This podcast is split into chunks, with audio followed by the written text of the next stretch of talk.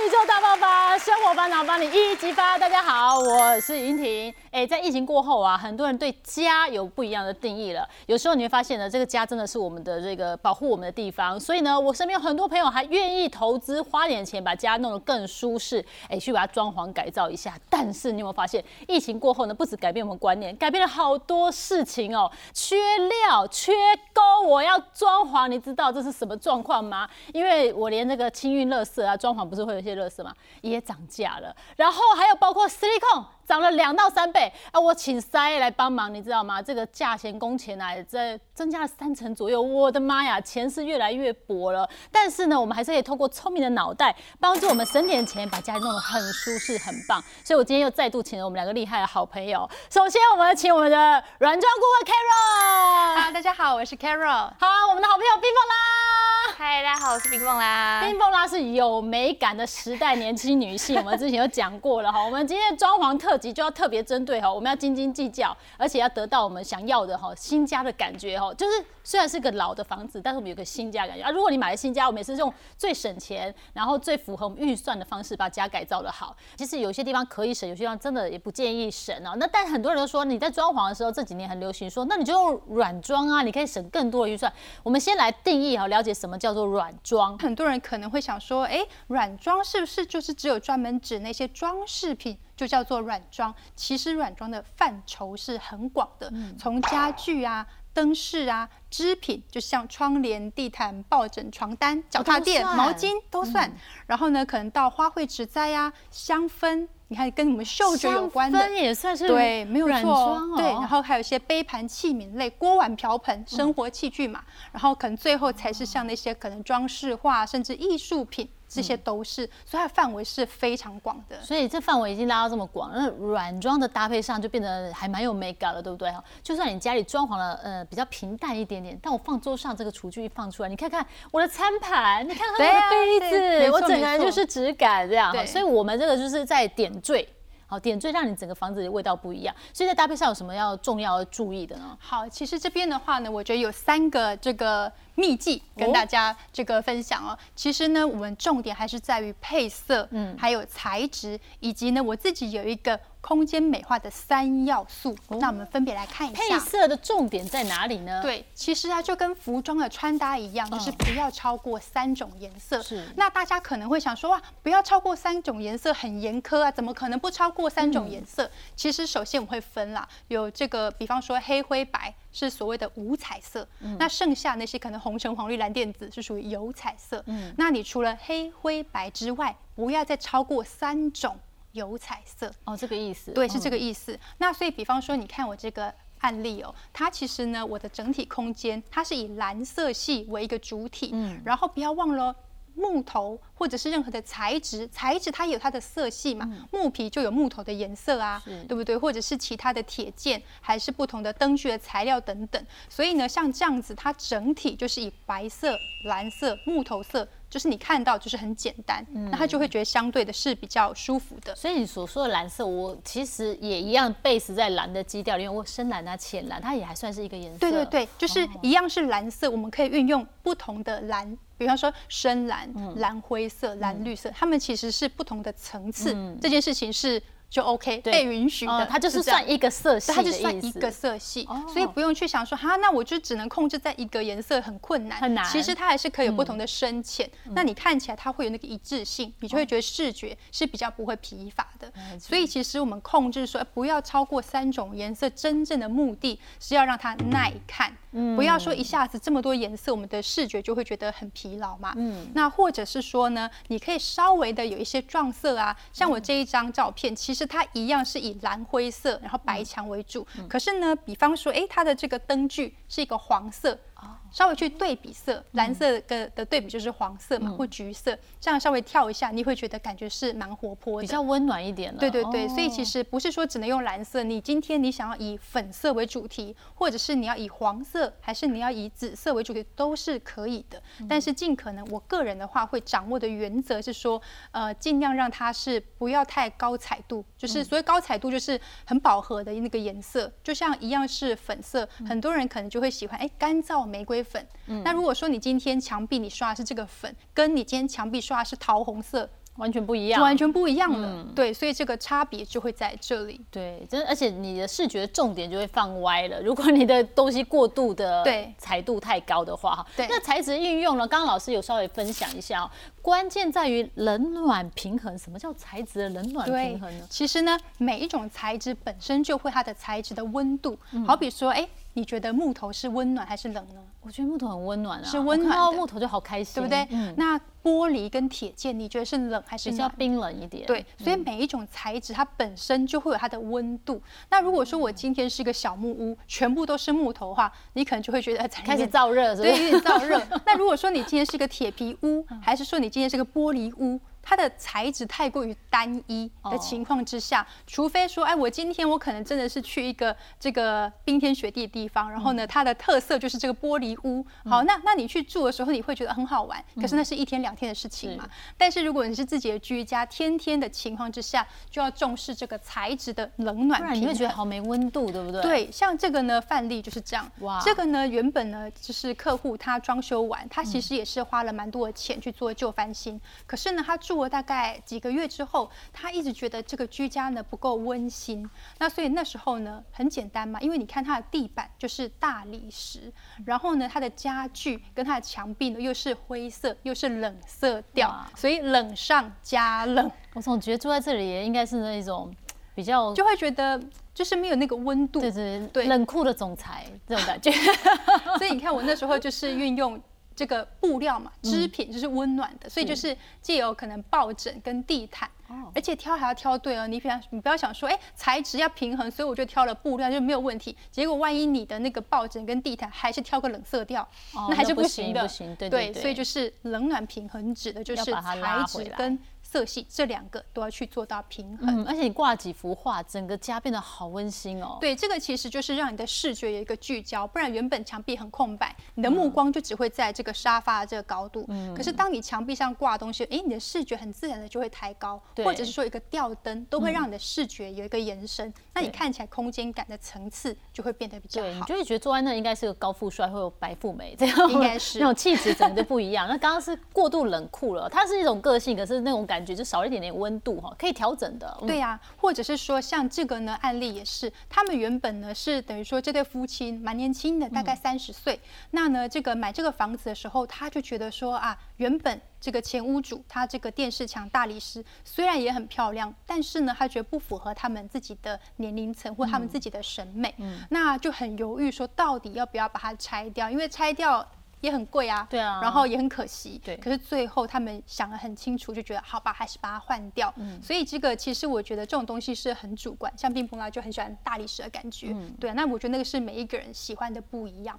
那确定清楚之后，我觉得就 OK 了。嗯，那你帮他调整，就是有点灰阶的，对，哦其实主要就是把它的这个柜体还有它的电视墙拆掉之后，比较简单，就是用油漆的方式，它其实是走简化的路线。是所以很多人可能会以为说软装就是一直在做加法，其实不一定哦。嗯很多时候我们在做的是减法。所以减法美学，哈对对就是越做越简约，反而觉得房子越来越有质感。而且我们透过一些画。好挂上去，然后书柜整个的气氛都不一样。那其实我们也要来美化我们的空间，对不对？也有一些重点，我们可以来帮我们的这个整个的生活的环境做一些加分。像是你有提到钢织品，我们就用上了嘛，对不对？灯光我还没看到灯光的调整可以怎么调？哦，对，就是灯光的话呢，其实如果说你今天一个房子啊，本来采光就很好，那是最棒的嘛。嗯。可是呢，再怎么样，总是会有天黑的时候，对对吧？那其实室内很多人常常都会以为说，所有的光源都是来自于天花板，但实际上要善用情境灯，就像我们的一个落地灯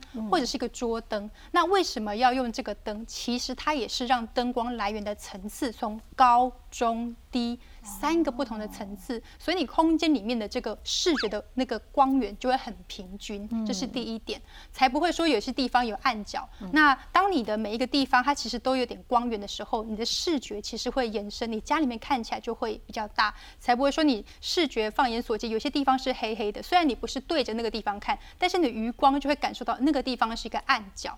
所以像我自己在家，其实就算是我没有进去那个房间，只要到了晚上，每一个房间是我视线所及，我都会开一个小台灯，一个黄光，黄光也很重要。哦真的哦黄光就是比较温馨。你如果开了灯，就你还是开一个日光灯、白光，那就还是很没有气氛。少了感情。对啊，就是那个色温很重要。嗯，然后呢，如果你真的觉得这边太单调，不知道该怎么办，这时候我们就放出了绿植，对，也是一个方法。没错，就是我自己很常也会被问到说，哎，Carol，请问一下哦，哎，我这个墙壁我也装饰了画，然后我也挑了很好看的窗帘啊，跟这个这个地毯，还有这个寝具，我都挑的很好。我觉得我家该装饰的我都装饰，但总就是觉得少了些什么。嗯，然后就拍了照给我看，我就说啊，就是少了生命力啊。对，就是要有植物，有花草。你哪怕今天是人造植物也没有关系，因为。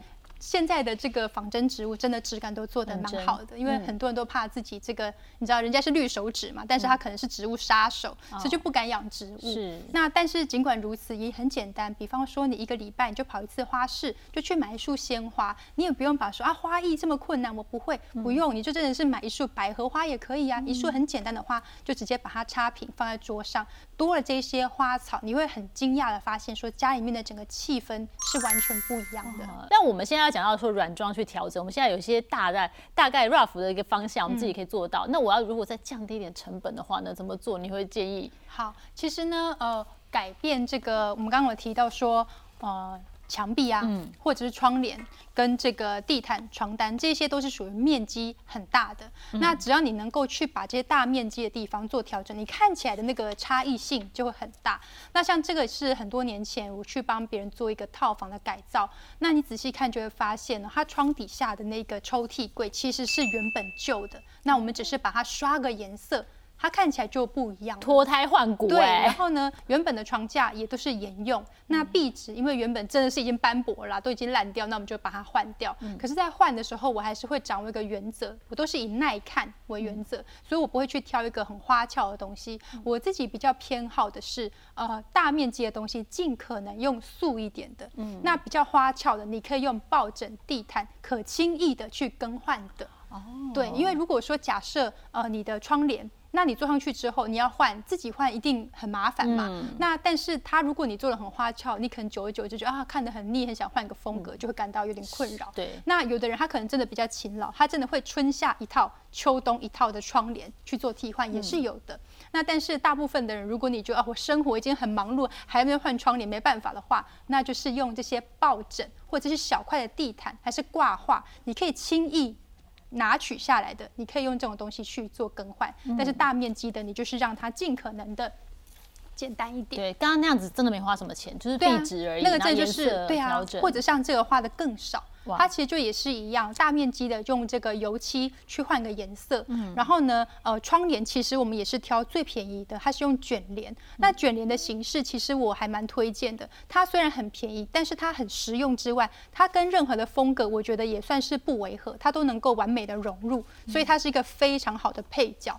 那我自己呢，回到像我们刚刚提到说调节预算，窗帘就是一个非常适合用来调节预算的单品。哦，真的对啊，如果说你全部的换成是布帘，然后你可能挑是很厚的或进口的，那它价格就会很高。可是如果你用卷帘的话，它就会非常的便宜。那我刚好提到，它跟大部分的风格又不违和，所以它就是一个我们的好朋友嘛。那如果说你过了好几年之后，像我们家当初就是这样子，那时候八年前装修，我们的窗帘几乎都是用卷帘，然后过了大概五六年以后，我们才又慢慢的去做升级。还有像一些家电也是一样啊，就是你一开始像当初我们的这个烤箱，可能跳一万多块，过个几年，哎，我老公。换一台七八万块的，对不对？你都可以去做更新的渐进式的调整，渐进式调整很重要。一开始不要说，哎，我心就是一定要把它做到最大，把心放很大。我们就是渐进式，这样就压力不会那么大。对。那我们掌握了要诀之后，怎么样比较不容易踩雷呢？有一些方法可以避免踩雷的，因为我都刚听你们讲，每个都很喜欢，但是但是他们全部凑在一起，是整个是违和，对。对，我会很推荐大家呢做所谓的一个情境版。那这个情境版的概念就是说，假设因为现在其实网络嘛，这个所有的东西基本上都有那个照片，所以呢，你可以先预先的把你要买的东西的照片呢，你就很简单用这个任何的可以拼图的软体，或者是用 PowerPoint 都可以。那你就是把它们呢摆放在一起。那当你你知道大部分的买东西最常遇到的状况就是我在看每个东西啊，每个都好好看，就会通通买回家，买回家就发现这个跟这个也不搭，这个跟那个也不搭，或者这个东西我买了之后，我为什么当初会买这个，我都不记得为什么发生什么事情，然后不晓得放哪里。那可是透过情境版，它可以事先的让你发现说，哎，原本呢分开看还不觉得，一摆在一起就发现其中有个老鼠屎，哎，就立刻被揪出来。那所以这个也是一个非常有效的方法，可以避免你呢就是买了不适合的东西。嗯，那另外呢，如果说像有一些家具的尺寸，你可能不是很确定的话，你也可以善用那个油漆的那种遮蔽胶带，它其实就是一种纸胶带。哦，对，那因为它不残胶嘛，所以好比哎，我今天这个房间我要买个柜子，或者是我要摆个双人床，还是可以摆到双人加大，我不是很确定。这时候你先把这个胶带的尺寸，那个家具的尺寸贴上去，你就可以知道说，哦，原来呢，把这个柜子放下去或床摆下去，动线还剩下多少啊？原来其实我可以买到加大是没有问题的，这个也是一个很好的方式。对，那如果是大型家具的话啊，因为有时候看网络图都很好看，到你家发现哇。怎么办？对，所以你刚刚说就是先贴起来，然后再就是到店面里面去看。对对对，就是因为那个质感不一样。对啊，就是因为我自己确实也会有那一种。这个照片看哇，觉得很美，送到你家去。哎，请问是你是哪位？这种状况都是有发生。隔壁老王叫来的，怎么会这样？就是我会觉得说，尤其是越大型的东西，甚至像沙发，嗯，还是说可能床垫，你还是要亲自去试做，然后呢，你可能去摸了这个质感，还是看到它的实体，我觉得会比较妥当。那除非你是说，哎，今天这个东西是几百块钱，或者一两千块，你觉得就算买了之后出错，你可以承受这个风险的话，那当然就没有问题。冰波啊，你装。潢哦，大概花了多少钱？我那时候真的是很幸运，在疫情前交屋。然后其实我最一开始本来就是很笑想的，我可以花三五十万装潢。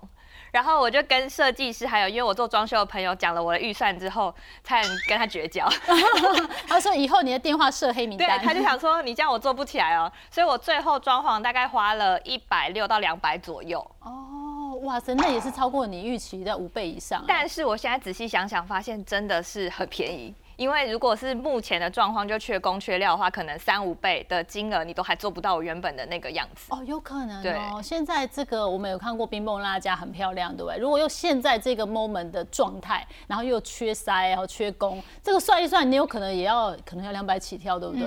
哦，所以现在来讲装潢其实还是有很多的细节没改很多。那我们刚刚看到的是冰蹦拉自己的装潢，我觉得很漂亮，很有质感，随时任何一个角度我靠进去，我都想要来个完美拍照。那如果是现在装潢的话，真的说实在，我帮他算一算，真的是可能哇，这个价钱要加很多，对不对？对啊，就是其实呢，我们这边可以大概看一下哦。呃，一般来说装潢的话呢，我们都可能只会去算算那个装潢一平多少钱，但是我会建议，可能你还是要把家具家电都要算进去，所以你可以采一平八到十万的这个范围。去抓那冰梦拉，你家是几平？我那个时候实际装修大概二十二平吧，我室内二十四，但是后来就是因为装潢预算一直往上，我就开始厨房先不要，浴室先不要，客房先不要，慢慢去存 Q 这样子哈。所以难怪他朋友要把他拒绝往来户啊。对，就是人家电话说三十万。对啊，这个其实除非你是真的很简易的，比方说你可能只有局部去做一些包覆，还是只有可能甚至连油漆都是自己 DIY 刷的，那就没有问题。是，对，好，那所以。Carol 教我们来抓预算很重要。你说如果是新城屋的话，一平大概八到十万。对，这个是含家具家电哦，不是只有这个装修的费用。因为很多人常常都会想说，哎，只抓了这个装潢费，可是还有很多是你可能隐形的，你不晓得的。甚至像冰崩拉应该也很有经验，这个装潢大楼都还会要求你一些那个呃。费用嘛，他们自己要收的，甚至还有像那个室内装修许可，那个也是要花掉至少六七万以上。对，那个是要经过，它就是一个法规啦，你必须要去缴这个钱。那还有可能像哎清运垃圾，还有很多各式各样都是一些隐形的钱，但是你又不得不花的。所以加起来的话，我们都会宁可把这个金额先抓高一点，你要有个预备金的概念，不要说抓的太低。那如果是预售屋呢？预售屋的话，其实跟新城屋呢比较接近一点。那如果说你要说有什么落差，预售屋还有一个状况是，呃，比方你已经很清楚的知道，我某一面墙壁。我都要改变格局，所以我这个墙壁是不需要的，或者是说，哎，我们家不需要浴缸，还是说这个厨具我要把它退掉等等。那你在一开始的时候，你就已经把这个部分你想清楚，那就可以先处理，才不会说有的人他是建商，他把房子都盖好，墙壁都砌好之后，结果呢，你一交屋之后又立刻把它拆掉，拆掉又要清运，然后你要再盖新的。就是你可能变成一半的高度还是怎么样，你还是要去修补嘛。这一来一往就会差蛮多钱。对，所以预售屋有个好处就是客变期，客变期就是我们可以动手脚的时间，因为你很清楚自己房子要什么样子。对对。但那个时间点就去跟建商沟通，这一条省下来是很大一笔哦。是，搞不好你沙发就有了。对。中古屋呢，预算你会拉高一点。对，中古屋它一定是要拉更高的。很多人想说，哎，中古屋它就是已经是成屋都可以住了啊，但实际上呢，它旧翻新其实是比新成屋还要。付出更多的代价，因为呢，你的管线，比方说这个房子已经二十年甚至三十年。这个线路、电线、水管不可能不去更换。对，那这些东西全部都是在墙壁里面的。你可能会觉得说，哇，我可能这一次装修花了两百多万、三百万。朋友来家里看，说，哎，看不出来你花了两三百万，因为全部都是在墙壁的一些管线，你又不得不去换。然后一些修缮，甚至可能壁癌啊、漏水啊。那还有一些房子是你去买的时候，你觉得，哎，看起来好像状况还 OK，我是不是只要刷个油漆，然后哎放一下家具就可以住？可实际上呢？墙壁里面，你可能把它撬开，哇，这个状况可能是比你预期的还要更严重。那个钱都是要花更多的。那这样说起来，我知道啦。我们要装潢，你大概心里头知道自己需要是什么，那就可以直接哦来哦，开始处理了。没有哎，好像有时候我也会很犹豫，我要不要找一个真的有点进入状况的设计师？因为有时候我天天的，那有时候会搞错，对吧？啊，有时候工班我也没时间把它定得那么细，或者是我搞不清楚状况，哎，就沟通错误了。所以很多人说，那我找设计师好呢？可是又贵，要我想省钱，那我自己统包还是找朋友统包？这个冰棒当初也是天人交战了一番哦。我那时候真的就看了很多网。络上装修的影片，然后书，因为我自己很喜欢改造自己家里，我就想说，我这么喜欢改造我租屋处，没道理我自己不会监工吧？结果，因为我朋友自己就做装潢跟统包，所以我那时候等于他每次去现场的时候，我都要去，因为不去会不好意思，所以我那时候才开始拿着相机到处记录的原因是我发现他的好多美感超级复杂，例如说你藏在天花板里面的那些什么细酸盖板，你天花板怎么钉，然后全部盖起来在墙壁里面的东西藏在。地板下管线，如果没有专业的人告诉你，他绑的乱七八糟，你也不知道。哦。然后他有没有拉对？然后他有些设计师甚至他帮你绕很多线，然后你就浪费很多管线的钱。哦。如果我是外行的，我就不知道啊。所以我觉得大家第一次真的可以找你比你觉得喜欢的，然后真的比较好的软装或设计师，然后你要很频繁的去现场。嗯。就你频繁去现场，你真的都学过一轮，你确定哦，我都懂了，我会了。然后下一次我再来监工，我才可以跟师傅讲我要的东西，或是不然你自己去，你看不懂他哪里做错哎。嗯，因为看起来好像都在忙啊，好像很认真哦，想给他拍拍手，没想到真的可以绕线，对不对？对。所以 Carrie 给大家建议呢？对，因为其实这个也是我很常被问到的问题，我常常就会收到一些私讯说，Carrie 是不是可以请请你们直接帮我们出个设计图，然后我们要自己监工，然后自己去找师傅来做。但实际上，就像刚刚毕摩拉讲的，其实为什么我们找设计公司？设计师他还是一样都要去监工，他不是也都画图，师傅不就可以直接照着做？那他干嘛还天天去？实际上就是因为，就算你画了这个图，图是设计师他规划，他是最清楚他做了哪些事情的人。嗯，那师傅他看了图，毕竟人嘛，难免有时候会出错。首先他不一定百分之百的。去了解这个图面，那就算看了之后，也还是有可能会做错。那做错当下，设计师他是最敏锐的人，他一定会知道，哎，这个地方不是我要规划的那个样子。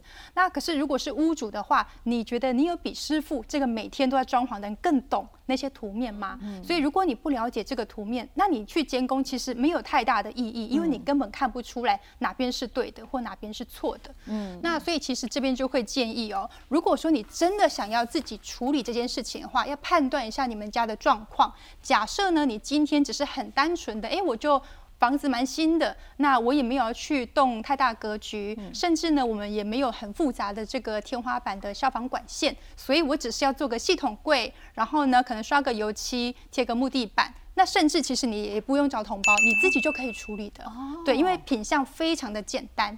那如果说你今天是有一些，比方说旧翻新的修缮，然后呢，可能铝门窗要更换啊，然后可能水电的配置要调整，甚至呢，房间的格局你有新增或减少，它的复杂度就变高了。那或者是你很讲究这个美感的话，那当然还是要请设计师来会比较好一点。嗯，那有些人对自己的美感很有信心，那很好啊，这个 OK 的，对你自己觉得 OK 就好。事，对对对哈。那如果是中古屋的话呢？哈，如果屋况良好，不用翻新管线的话，自己也可以处理。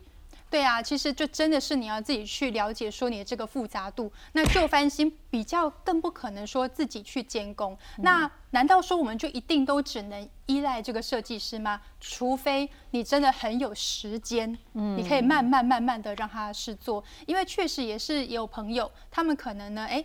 我们去帮他规划，然后报价之后，他觉得啊，真的超过他的预算太多了，所以呢，他就决定好，那我就自己卷起袖子，甚至有些东西自己 DIY，然后呢，可能就是自己当这个工头，然后呢，自己去发包，结果原本可能只要三四个月可以完成，他可能做一年。做不完就会是这样，所以不是说不行，而是如果你真的是有那个时间，然后你有犯错的一个余裕，好，那你可以自己试试看，说不定你真的很有天分，开启自己另外一条路。那这样说起来，这个费用，你说预算报，到底这个预算要怎么抓？因为通常设计师大家报价也不太一样哦，所以通常一瓶大概抓多少钱是比较合理？如果说以设计费来讲的话，呃，可能假设啦，你今天是刚出道的这个设计师，很有可能一瓶三四千块。呃，四五千块。那如果说你比较资深的，可能你工作经验已经超过八年以上，那很有可能是五六千、六七千。那假设你是真的是一个很知名的这个设计师，那一瓶的设计费到一万块的以上的都是有的。所以大家就可以针针针对你自己的预算，然后呢也是了解一下这个设计师的作品，那去稍微权衡一下，说哎。觉得美感 OK，然后呢，这个设计费我也可以负担，那就 OK 了。就跟他合作起来这样子，那那档期要 OK 啊。如果同时间了好几个工，你也是很怕说这个 quality 作品没有把你盯好，因为毕竟自己的家还是要把它盯到位。对，因为还是有预算考量，因为你一开始就是三五十，后来变到一百六七，那这样子的状况之下，你有没有一些你真的很想要调整的状况，最后就只好牺牲掉了？有，而且我就是预算先决。那刚刚 Carol 老师有讲到，就是设计师不同预算的问题，其实我非常赞同。在我自己装潢过家里，跟看了好多设计师的作品之后，我发现真的厉害的设计师，他会让你的空间放两到三倍大。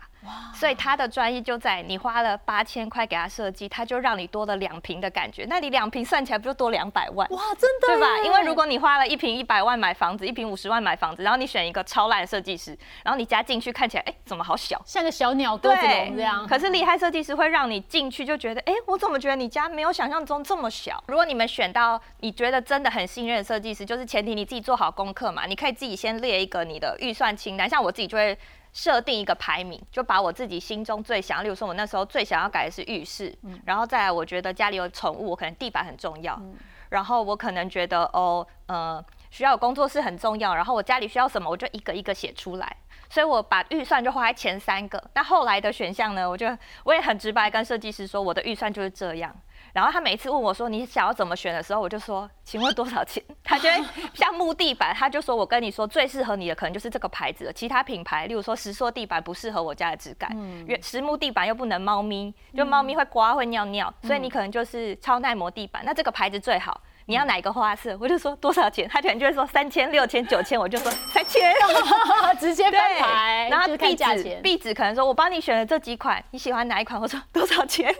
然后我就用价钱选，可是因为他已经帮我筛选过，我就从他选过里面最便宜的去选，我觉得符合我预算的。哦，是一个方法，对不对？就是你很知道自己的底线在哪，因为如果你去跟设计师打肿脸充胖子说，我都选最好的，也没有用啊。最后爆掉预算，你也付不出来。对，像我的电视，跟我那时候想说，我想要大理石的感觉。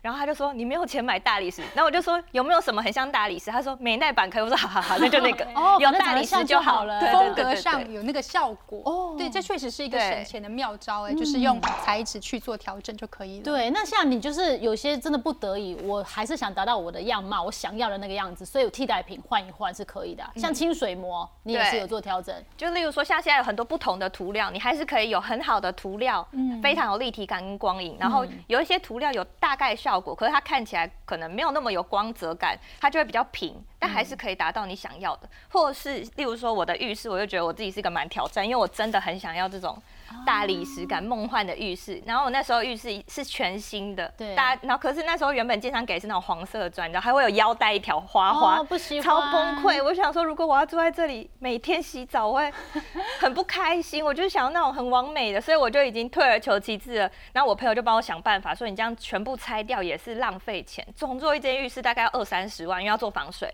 所以我们就想说，那我们试试看，我们就直接去找了一个特别厉害的胶把瓷砖直接贴上去。虽然那个砖那个胶蛮贵的，可是还是比我整间翻新便宜。哦，所以我目前用到三年，现在它还是安全的，没有是掉下来。招哎，这真的是很厉害，你真的是等于双层双层的那个瓷砖的概念。但真的不是每个人都可以这样，必须是好朋友才愿意帮你做这事儿。我觉得设计师可能未必，他可能劝你说你真的还是清干净啊或什么的，对可是他还愿意这样子做。但目前三年 OK，可以，但也是因为我心脏很强，因为我那时候也保持着就是坏了再想办法你也跟他试试看，对哦你跟他对，因为那是我预算能做到最符合我需求的事情，所以其实这些五金它可能没有这么完美，就是原本建商付的。嗯，所以如果这是预算考量的话，Carol 给我们一些建议啦哈，我们可以列出一些 list，然后要怎么去删减一些我可以不必要的花费，或者是我可以放晚一点再来花的。对，我觉得其实像刚刚冰梦拉讲的很好，其实首先你一定要很清楚的知道哪些是你真正需要的，然后哪些是想要，一定要有所取舍啦。那如果说假设你今天泥做啊、木工，这个都是属于。单价最高的，那如果你要改浴室，像刚刚，哎，它这个如果拆掉，然后呢，重新的去再铺这个水泥，然后贴砖，这个费用就会很惊人。所以泥做和木工是最贵的，那你就是可以用退而求其次的方法，像它这样直接贴，或者是说呢，呃，门窗啊等等，如果你只是风格不喜欢，你可以用刷油漆的方式去改色就好了。